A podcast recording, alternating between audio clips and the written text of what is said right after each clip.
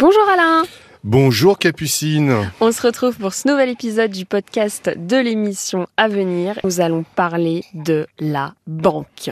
Tu sais que c'est l'une des angoisses euh, les plus importantes pour les Français. Là, j'en doute pas. C'est que comme on sait que c'est la crise, effectivement, et qu'il y a de plus en plus de fraudeurs, contrairement à ce que nous disent euh, les banquiers et les banques, euh, les fraudeurs ont quand même un petit peu d'avance sur les banques. Oui.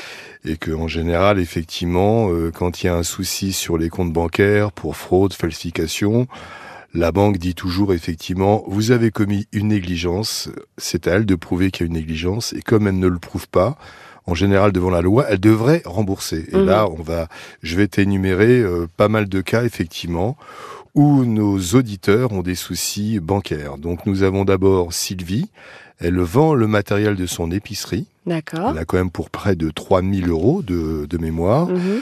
On lui remet des chèques en bois.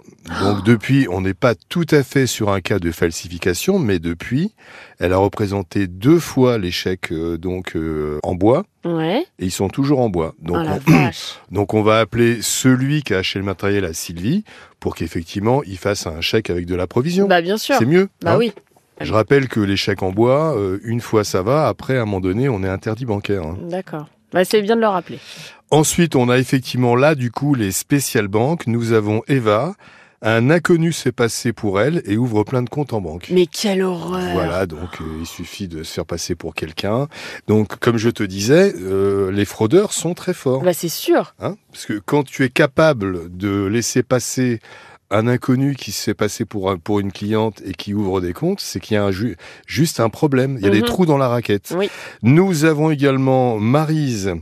Elle a 17 500 euros qui sont transférés sur le compte d'un voleur. La banque ne rembourse pas. L'argent est parti, 17 500 euros. Très Comme bien. ça, la banque n'a rien vu. Un pirate vole 8 000 euros. La banque refuse de rembourser entièrement. Il rembourse un petit peu, quoi. C'est à la carte. Oui. Euh, donc, euh, la victime s'appelle Sylvie.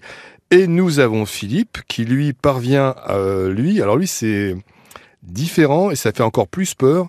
Quelqu'un parvient à infiltrer son compte bancaire. Donc, pour l'instant, Ah, C'est la hantise de tout le monde. Ça. pour l'instant, on n'en est qu'à 2500 euros, mais il faut craindre le pire. C'est-à-dire que quelqu'un, alors pourtant tu as des codes, etc.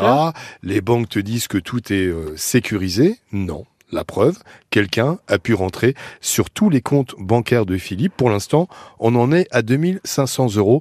Et nous aurons également Damien Bancal, qui est notre expert euh, en fraude bancaire, Oui. Qui viendra nous donner des conseils et qui nous aidera évidemment à trouver des solutions pour nos auditeurs, ma chère Capucine. Eh bah très bien. Je te remercie Alain et je te dis à bientôt 9h sur RTL. À bientôt, Capucine.